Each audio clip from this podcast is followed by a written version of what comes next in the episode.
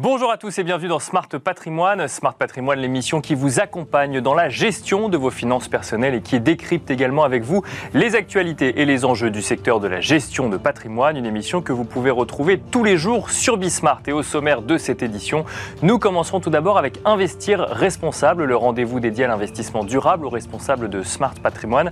Et en l'occurrence, nous nous pencherons sur les SCPI, sur la stratégie des SCPI en lien avec les engagements ESG ou en lien avec avec les engagements euh, ISR. Nous tenterons de comprendre comment investir dans une SCPI ISR dans un instant avec Jonathan Diver, fondateur de meilleurscpi.com.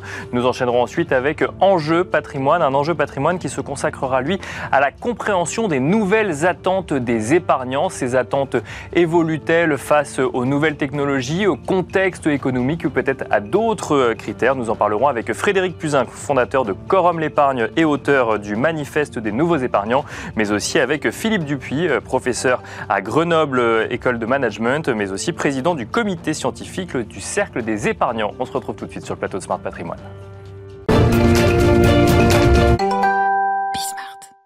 Et c'est parti pour Investir responsable. La mission que nous nous sommes donnée aujourd'hui, c'est de tout comprendre sur les SCPI, ISR et peut-être de faire le tri aussi entre les différentes stratégies. Et pour cela, nous avons le plaisir de recevoir sur le plateau de Smart Patrimoine Jonathan Diver. Bonjour Jonathan Diver. Bonjour Nicolas. Bienvenue sur le plateau de Smart Patrimoine. Vous êtes fondateur de meilleurscpi.com et le sujet qui nous anime aujourd'hui, c'est les SCPI ISR euh, déjà. Est-ce qu'on peut définir ce que c'est qu'une SCPI ISR, Jonathan Diver Oui, l'acronyme ISR, investissement socialement responsable. Ce qu'on pourrait euh, euh, expliquer pour que les épargnants comprennent assez facilement, c'est une étiquette qui indique que le produit d'épargne a une démarche, une démarche d'investissement socialement responsable, Bien qui, sûr. qui généralement s'explique se, autour de, de, des trois grande thématique ESG, euh, e environnement, social, euh, gouvernance. Et euh, donc le label ISR, ça fait un peu plus de trois ans qu'il existe sur les fonds immobiliers, Bien sûr, plus sur les, les, OPCVM, les valeurs mobilières. c'est une bonne chose parce que c'est une prise de conscience que l'immobilier génère des émissions de gaz à effet de serre et CO2. Et, et en fait, un label ISR, il est obtenu pour une durée de trois ans. D'accord. Et on a généralement des critères, huit critères euh, qu'on appelle des, critères extra-financiers qui sont indiqués quelque part dans un cahier des charges. Et ce cahier des charges, on va pouvoir le suivre en tant qu'épargnant. Euh, année après année dans le, ce qu'on appelle le rapport ESG. Concrètement, quand on parle, alors effectivement, l'impact du parc immobilier, euh, les émissions carbone du parc immobilier, c'est vrai que c'est des sujets qui, ont, euh, souvent, qui sont souvent au cœur de l'actualité, notamment quand on parle de logement, quand on parle de SCPI, de véhicules d'investissement en lien avec l'immobilier, ça se traduit comment une démarche responsable? La, démarche responsable, elle, elle, elle, va se traduire à travers des actions que les, euh, que les sociétés de gestion vont, vont mettre en place. Ce qu'il faut savoir, c'est que, comme vous l'avez évoqué, euh, euh, l'immobilier émet beaucoup de gaz à effet de serre lors de la construction. Bien sûr. Mais encore plus lors de son utilisation. D'accord. Donc l'utilisation, ça va être quoi? Ça va être les fluides de, de, gaz pour chauffer un bâtiment, ça va être la climatisation, ça va être toute cette durée de vie du bâtiment. Et tout ce qui va être mis en place en termes d'action, et, on, a fait une étude là-dessus, euh, de, des actions vraiment euh, concrètes qui sont mises en place dans le cadre du label, tout ce qui va être mis en place dans, la réduction de consommation énergétique pour faire en sorte que, voilà, de manière un peu euh, simpliste, je vais enfoncer une porte ouverte, mais vous avez un bâtiment de bureau, ce bâtiment de bureau en été, bah, vous allez réduire un petit peu la climatisation parce que la nuit, il fait un peu plus frais. Peut-être que vous allez avoir des systèmes qui vont ouvrir euh, avec, des ouvertures automatiques qui vont rafraîchir le bâtiment. Vous allez pouvoir avoir euh, sur des bâtiments de bureaux, généralement on a des toitures terrasses. Donc les toitures terrasses, elles sont peintes en noir, sauf que le noir, ça capte la chaleur. Donc vous avez intérêt à les peindre en blanc. Voilà, c'est plein d'exemples comme ça qui sont. Non, mais c'est intéressant et on pourra peut-être y revenir en détail, mais on, pour, parce qu'effectivement, le label ISR peut s'obtenir aussi sur des fonds euh, financiers. Donc là, on comprend effectivement euh, les stratégies d'investissement entre telles ou telles activités euh, d'entreprise. Donc dans l'immobilier, finalement, c'est comment on utilise le bâtiment d'une manière un peu plus responsable, ou en tout cas le bâti d'une manière un peu plus responsable. exactement. Alors ça, c'est sur l'aspect environnemental. donc c'est le E, et c'est généralement c'est un peu ce qui parle le plus quelque part aux utilisateurs, aux, épargnants. Il y a le S sur l'aspect euh, euh, social. D'accord. Social, ça veut dire quoi? Ça veut dire faire en sorte que son bâtiment euh, soit agréable pour ses utilisateurs, qu'il soit accessible en mobilité douce, métro, transport en commun. c'est faire en sorte aussi d'avoir voilà, des, peut-être des éléments qui, se rapprochent aussi un peu du, du E de, de l'aspect environnemental. vous pouvez avoir des, des ruches, vous pouvez faire en sorte d'avoir différents éléments qui vont quelque part rendre votre bâtiment agréable. Euh, j'aime bien dire que l'immobilier de bureau est mort et qu'on est passé dans un immobilier d'entreprise de services, faire en qu'il y ait toujours plus de services. Les jeunes générations sont très euh, euh, attachées quelque part à l'impact environnemental de, de leur entreprise. Et une entreprise qui consomme des mètres carrés de bureau pour accueillir ses salariés, eh bien, c'est important qu'elle soit aussi, j'allais dire, engagée euh, sur ce, sur ce plan-là. Un, mot euh, réglementaire euh, rapide, Jonathan Diver. Alors les fonds financiers, hein, les fonds d'investissement sont soumis, sont soumis à une réglementation européenne, la réglementation SFDR. Est-ce que ça s'applique également aux fonds immobiliers? Oui, oui, effectivement, c'est, on, a les trois grandes catégories, article 6 qui concerne les, produits financiers qui ne font pas comment dire, la promotion de caractéristiques environnementales. Les articles 8 qui sont, j'allais dire là pour le coup, qui, qui ont une démarche de caractéristiques euh, environnementales et les articles 9 qui sont encore un peu plus euh, stricts. Voilà, donc on est principalement, euh, j'allais dire, une SCPI labellisée ISR, elle doit viser un article 9 D'accord, à terme. C'est pas forcément le cas aujourd'hui, mais elle doit viser. Elle doit viser. Et alors justement aujourd'hui en termes de marché, quand on est épargnant, est-ce qu'on a une idée des proportions peut-être des, des, SCPI labellisés ISR ou en tout cas qui mettent en place des stratégies d'investissement durable? Alors au 31 décembre, il y a 50% du marché qui est labellisé ISR. D'accord. Le 31 décembre 2022. Donc vous voyez qu'en trois ans, il y, a, plus de 50% du marché qui, s'est mis dans cette démarche de labellisation ISR. Attention, ce label, il ne dure que trois ans. Bien sûr, oui. Euh, il doit être, euh, euh, j'allais dire, corroboré d'actions de, concrètes qui, sont mises en place par, par les gérants. Et ce qu'on voit, c'est qu'on voit que la collecte des, des SCPI labellisés ISR est plus importante que la collecte des SCPI qui ne le sont pas. Donc c'est une demande des épargnants, ou en tout cas... Les... C'est une demande, je pense, des épargnants, des gros réseaux de distribution aussi, parce que c'est important quand même de rappeler qu'une SCPI qui n'est pas labellisée ISR, peut quand même tout de même avoir des actifs qui sont gérés d'une bonne façon, des actifs qui sont euh, bien liquides. Euh, voilà, il y a certaines SCPI, euh, que ce soit des petites ou des grosses SCPI, qui ont beaucoup d'actifs, qui ont des, des, j'allais dire, de très bons fondamentaux d'un point de vue environnemental. Donc c'est pas non plus j'allais dire la martingale. Hein. C'est pas, on n'est pas, ça ne veut pas dire que c'est les meilleurs fonds du marché. C'est une démarche, en tout cas, je trouve intéressante parce que elle définit un cahier des charges Mhm. Ce cahier des charges en tant qu'épargnant, bah, on se dit, OK, bah, mon gérant, il va, il va mettre en place une démarche euh, autour des trois thématiques, environnement, social et gouvernance. Et, et quelque part, euh, ça montre aussi à quel point l'immobilier est émetteur de gaz à effet de serre et qu'il faut prendre le sujet à bras le corps. Si on revient sur les actions, donc là on a, on a parlé de l'utilisation tout, à l'heure, on a donné quelques exemples. J'imagine aussi que sur le, le, bâti, la manière de construire, euh, il y, a, y, a des, euh, y a des décisions qui sont prises, des évolutions peut-être dans la manière de construire les bâtiments? Alors, il y a, votre question est intéressante parce qu'elle pose, elle pose la question de, faire progresser quelque part euh, la démarche des, permis de construire. Euh, il faut savoir que les fonds immobiliers, ils détiennent des actifs qui sont déjà construits. Donc, on est, on est plus dans une démarche, ce qu'on appelle de best in progress. Mhm. Concrètement, c'est faire en sorte que j'achète un actif immobilier. Cet actif immobilier, je sais que je vais avoir un potentiel d'amélioration d'un point de vue énergétique. Ce qu'il faut savoir, c'est que le, quelque part, en étant sur euh, le best in progress, c'est là où il y a le plus d'impact possible. Parce que si demain, vous, un épargnant se dit j'ai envie d'investir dans un fonds qui est labellisé SR et 100% de bureaux neufs ou de commerce neuf, etc., c'est pas possible en fait. Il n'y a pas suffisamment de euh, comment dire d'offres. Donc euh, voilà. Et en plus, les enjeux ne sont pas là. Les enjeux, ils sont principalement sur les quelque part sur les passoires thermiques, sur, les anciens bâtiments. On a fait une étude euh, en décembre dernier où on a, euh, on a consulté euh, l'ensemble des gérants qui détenaient, qui détiennent des, des fonds labellisés ISR et on en a sorti 126 actions qui nous ont été communiquées par les gérants sur 26 SCPI, sachant qu'il y avait à peu près euh, une, quarantaine de, SCPI labellisés. Donc déjà, il y a 14 SCPI qui ne nous ont pas répondu. Donc euh, euh, voilà. Bien sûr. Celle-ci, déjà, on se, pose, on se pose des questions. Mais il y en a quand même l'immense majorité qui, nous ont répondu. Et ce qu'on voit, c'est que sur les actions, il y en a 47% qui ont, sont à vocation environnementale. D'accord. On voit que la démarche, elle est très portée sur l'environnement.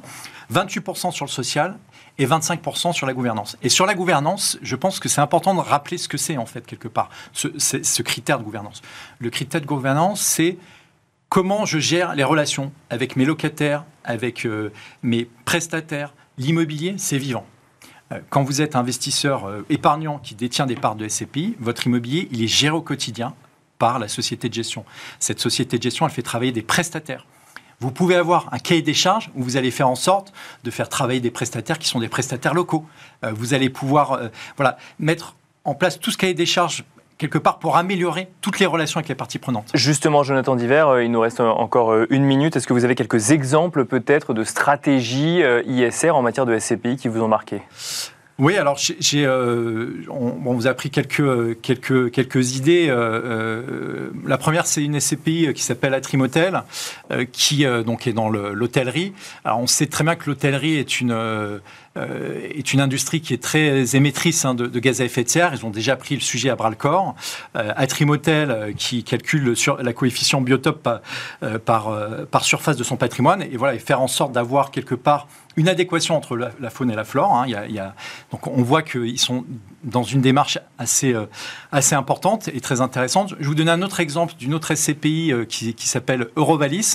Ils ont des actifs qui sont en Allemagne, avec des, euh, du gazon devant les immeubles. Et eh bien cette SCPI qui, historiquement, coupait et tondait le gazon de façon régulière, ils ont décidé de le tondre de manière plus irrégulière, deux fois par an. Pourquoi? Parce qu'en fait, les herbes hautes apportent de la biodiversité, rafraîchissent le, le comment dire, le sol. Voilà. Et puis une dernière SCPI euh, euh, qui est une SCPI pan-européenne, Corum Orion, qui a une dynamique, euh, c'est une SCPI qui est labellisée ISR, et, et, dans une action très concrète qu'ils nous ont partagée, ils ont un de leurs bâtiments qui consomme plus de 10% de moins que la référence du marché. Donc, vous voyez que c'est quelque part euh, on voit qu'il y, a différents leviers d'action. Ces différents leviers d'action, ils sont très importants et ils montrent à quel point euh, gérer son immobilier, c'est compliqué. Et quand vous avez un gérant qui est capable de le faire à votre place, bah, c'est plutôt une bonne chose. Merci beaucoup, Jonathan Diver, d'être venu sur le plateau de Smart Patrimoine. Je rappelle que vous êtes fondateur de meilleurscpi.com. Et quant à nous, on se retrouve tout de suite dans Enjeu Patrimoine. Et nous enchaînons à présent avec Enjeu patrimoine, un enjeu patrimoine qui va se consacrer aux nouvelles attentes des épargnants. Et pour en parler, nous avons le plaisir de recevoir sur le plateau de Smart Patrimoine Frédéric Puzin. Tout d'abord, bonjour Frédéric Puzin. Bonjour. Bienvenue sur le plateau de Smart Patrimoine. Vous êtes fondateur de Corum l'épargne, mais vous avez également écrit le manifeste des nouveaux épargnants dans lequel vous proposez, enfin vous formulez un certain nombre de propositions justement euh, dans ce plaidoyer pour une épargne utile. On va y revenir euh, dans un instant. Nous avons le plaisir d'accueillir également sur le plateau Philippe Dupuis. Bonjour Philippe Dupuis. Bonjour. Bienvenue euh, sur le plateau. Vous êtes professeur à Grenoble École de Management et vous êtes également président du comité scientifique du Cercle des épargnants. Je vous propose de commencer avec vous, Frédéric Puzin, avec ce livre, donc le Manifeste des nouveaux épargnants. Est-ce que vous avez constaté, du coup, c'est peut-être pour cela que vous avez écrit ce livre, que on n'épargne plus aujourd'hui de la même manière qu'hier ou peut-être qu'on ne se pose plus les mêmes questions quand on décide de placer son argent qu'il y a quelques années?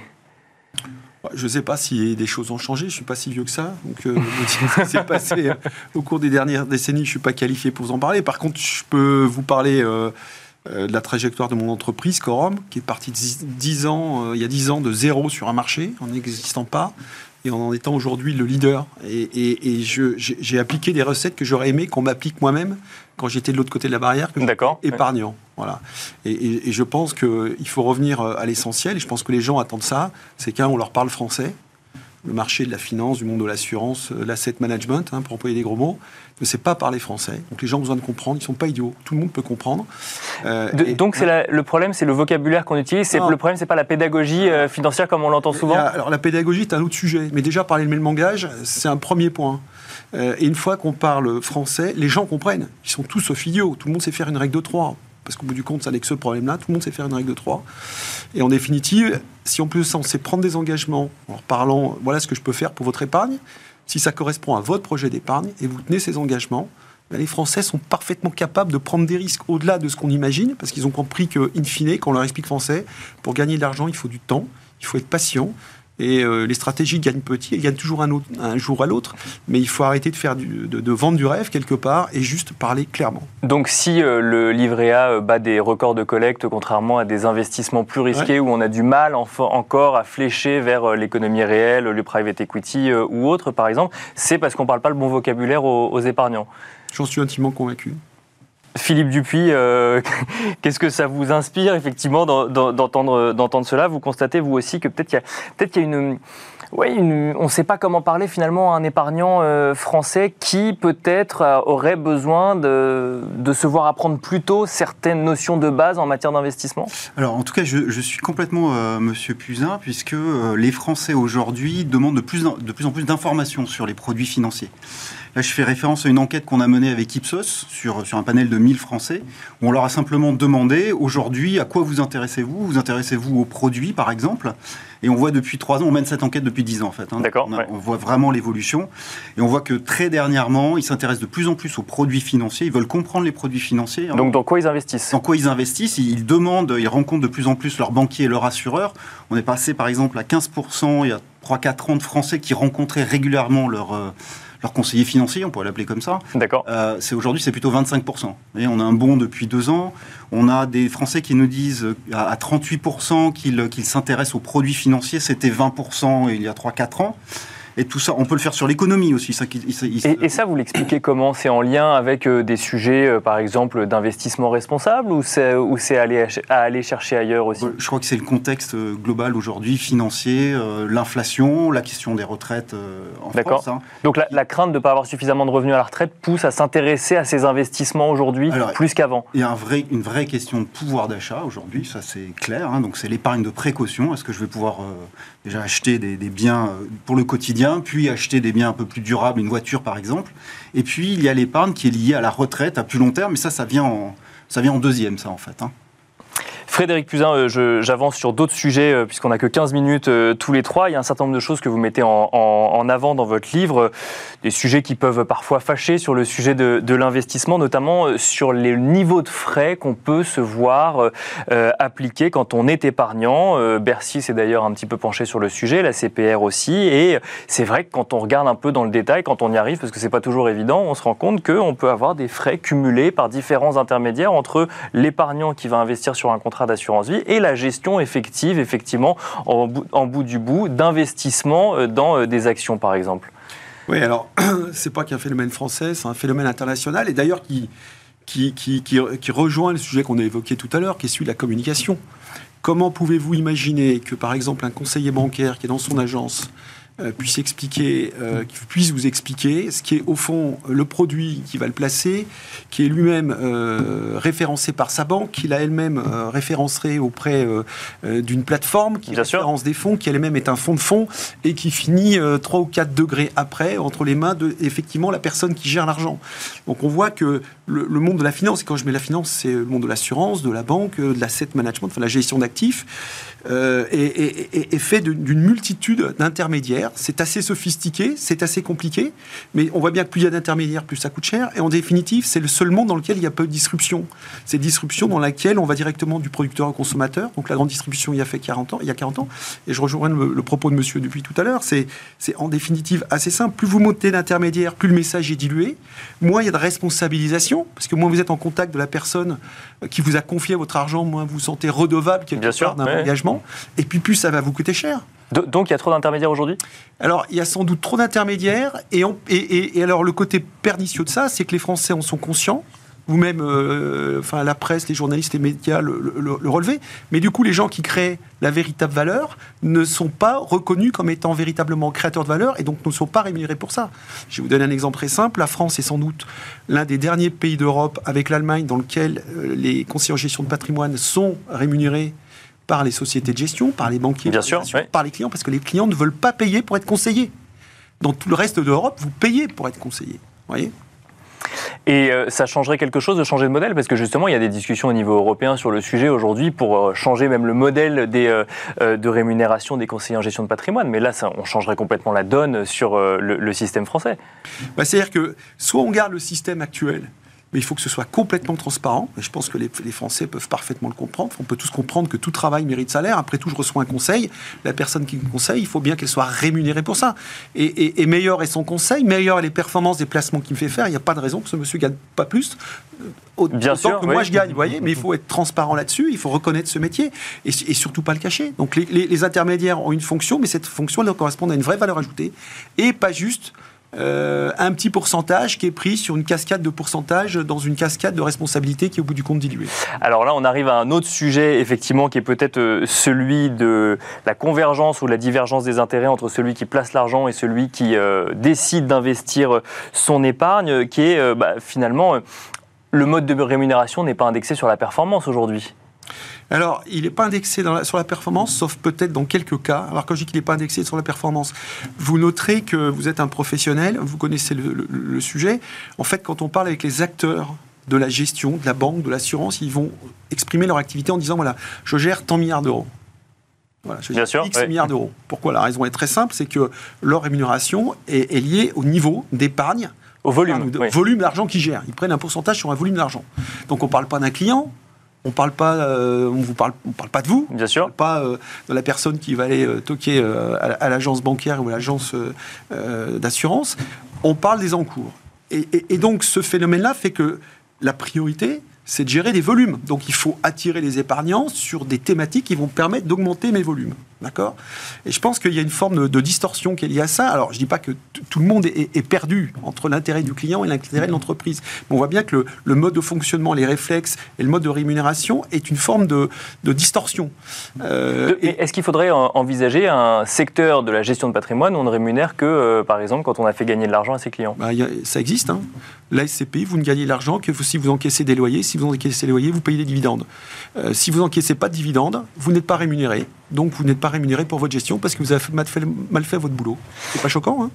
Philippe Dupuis, alors là, effectivement, on est sur le, même, le, modèle même de la gestion de patrimoine en France, mais euh, est-ce que vous constatez ce, euh, ces questionnements dans les échanges ou dans les études que vous pouvez mener euh, vis-à-vis des épargnants? Alors, moi, je voudrais réagir à ce que vient de me dire M. Puzin, parce qu'on sait que les épargnants investissent beaucoup sur la base des rendements passés, en fait, qu'ils observent. Hein. Bien sûr, même s'ils ne présagent pas des rendements futurs, rappelons-le. Exactement, c'est ça. Donc, on ne peut pas présager des rendements futurs et donc essayer de rémunérer le... Personne ne peut en présager, hein, même l'asset manager. Hein, je peux vous le dire. Euh, donc on ne peut pas tenter de rémunérer l'asset manager sur son, euh, sur son travail, sur, sa performance finalement. Je pense que c'est au-delà, c'est plutôt le conseil qui est mené, l'accompagnement, la pédagogie qui doit être rémunérée. Aujourd'hui, il y a des questionnements qui se posent au niveau de l'Union européenne qui voudraient supprimer ces commissions basées sur le, sur le conseil. Bien sûr. Donc au cercle des épargnants, on n'est pas très favorable à, cette, euh, à, cette, à, ces questions. Un pas qui est intéressant de la part de l'Union européenne, c'est la réglementation PRIPS, qui, elle, a mis en avant les frais qui sont collectés par les intermédiaires. Maintenant, ils sont visibles. Et donc, un effort qui doit être vraiment fait par le, conseiller financier, c'est de montrer à son client quels sont les frais qui sont maintenant visibles sur les documents euh, d'information clés qu'il doit remettre au client. Donc ce que vous dites, c'est que finalement, euh, gérer euh, de l'épargne, c'est un métier et qu'on ne peut pas présager du contexte économique qui viendrait créer une plus ou une moins-value. C'est ça et qu'on ne peut pas se baser que là-dessus pour euh, définir un modèle économique? Le, le, le sujet, c'est pas tant le rendement que le rendement ajusté du risque. Quels sont les risques qui ont été pris? Quels sont les, les analystes sur lesquels on s'est basé? L'analyse du risque qui a été faite. Et c'est ça de la gestion d'actifs. C'est pas promettre un rendement sur le, qui est basé en fait sur une évolution future euh, des, actifs financiers, de l'économie, que très franchement personne ne peut euh, vraiment euh, anticiper. Est-ce que pour autant, vous faites le constat aussi qu'il y a peut-être un petit peu trop d'intermédiaires sur la chaîne de valeur, comme nous le dit Monsieur Puzin, et qui viennent grever le rendement avec le niveau de frais, le niveau de frais associé? Alors je vais vous faire une réponse un peu décevante, je ne travaille pas sur ces sujets, donc je ne prendrai pas position et je laisse Monsieur Puzin sur le sujet. Frédéric Puzin, le manifeste des nouveaux épargnants propose un certain nombre de, bah, émet un certain nombre de propositions sur le sujet. Et je reviens euh, sur euh, l'image que vous nous avez donnée tout à l'heure de distributeur, euh, producteur ou en tout cas de distributeur, enfin de circuit court. C'est quelque chose que vous proposez dans votre, dans votre livre, l'investissement local, le circuit court finalement, le, aller au plus près finalement de l'investissement. Je pense qu'il faut que l'épargne, c'est un facteur d'irrigation de l'économie. D'ailleurs, tout le monde l'a oublié, mais tout part de là. C'est de l'épargne qu'on va irriguer une économie. Les grands projets industriels du 19e siècle, ils sont faits par l'irrigation de l'épargne, qui a d'abord été euh, l'épargne des plus riches, puis ensuite l'épargne des gens plus modestes. Comme ça que sont nées les caisses d'épargne, les coopératives euh, telles que le- la caisse d'épargne, le crédit agricole. Voilà, c'était vraiment l'idée. On se rassemble, on mutualise son épargne pour irriguer l'économie et faire en sorte que l'activité économique se développe. Tout ça été un petit peu oublié, tout ça est un petit peu nébuleux. Et, on voit bien que quand on remet les gens dans un investissement de proximité, en tout cas dans des choses qui, peut- qui comprennent, qui peuvent palper, qui peuvent toucher, euh, en tout cas qui peuvent voir et comprendre, ça marche beaucoup mieux. Alors, ça donne du sens à leur acte d'épargne. Donc on revient sur ce que nous disait Philippe Dupuis, de savoir dans quoi on investit, s'intéresser finalement à ces produits financiers et derrière même aux entreprises dans lesquelles on investit. Évidemment, bien entendu. Et plus ça va être proche de vous, et quand je dis proche, c'est peut-être dans vos actes de consommation. Mais alors, ma- question, parce que c'est un discours que j'entends beaucoup quand il s'agit de vérifier qu'on n'est pas en train d'investir dans une grande pétrolière ou euh, dans une entreprise qui pollue énormément. Donc, le, le sujet de connaître ces investissements revient souvent quand on veut vérifier qu'on n'est pas en train de financer euh, des euh, industries qui euh, sont néfastes pour la planète. Ça va au-delà de ça ou c'est juste sur le, sujet climat et environnement? Alors moi je suis un peu plus prudent que vous sur le néfaste pour la planète parce que le néfaste pour la planète, d'expérience, il n'est pas forcément là où on l'imagine. hein. Il y a plein d'exemples qui montrent que ce qui était néfaste à un moment finalement n'était pas si néfaste et ce qui était hyper vertueux ne l'était plus 15 ou 20 ans plus tard. Il y a des exemples comme ça, il y, en a, il y en a de nombreux. Ce qu'il y a de sûr, c'est qu'il y a des fondamentaux. Il ne faut pas investir dans l'industrie de l'armement. Ça paraît basique, mais on peut imaginer qu'au moins ça soit disclosé. Après, il y a des gens Mhm. qui peuvent avoir cette volonté, mais en tout cas, l'information doit, doit être donnée. Et, et je reviens sur ce thème de ce qui est néfaste. Le néfaste, c'est un peu une réponse à, à l'observation de M. Dupuis, le néfaste, ça évite de parler de l'essentiel. Voilà, aujourd'hui, euh, tout à l'heure, vous parliez euh, d'ISR avec la personne qui nous précédait sur ce bateau, d'investissement socialement responsable. Mais en fait, ça permet de cacher l'essentiel. Quand je place de l'argent, évidemment, je veux pas que ça aille n'importe où. Mais ça me rapporte combien? Quel est mon risque? Voilà. C'est ça les premières questions mais à oui, se mais poser selon vous on parle aujourd'hui que du néfaste. On dit rendez votre argent utile pour la planète. Ok, mais si je place mon argent, il faut que ce soit utile pour la planète. Mais en quoi c'est d'abord utile pour moi? Évidemment, enfin, c'est un problème de priorité des choses. Il faut rendre son investissement utile pour la planète. Mais avant, qu'est-ce qu'il fait pour moi? Et quel niveau risque je prends? Quel est le risque que je prends pour le capital? Philippe Dupuis sur le sujet euh, investissement socialement responsable et attente des épargnants euh, sur le sujet. Alors, ce qu'on voit aujourd'hui, euh, c'est d'abord que les, les épargnants ont une attente sur ces, sur ces sujets-là, ça c'est sûr et certain.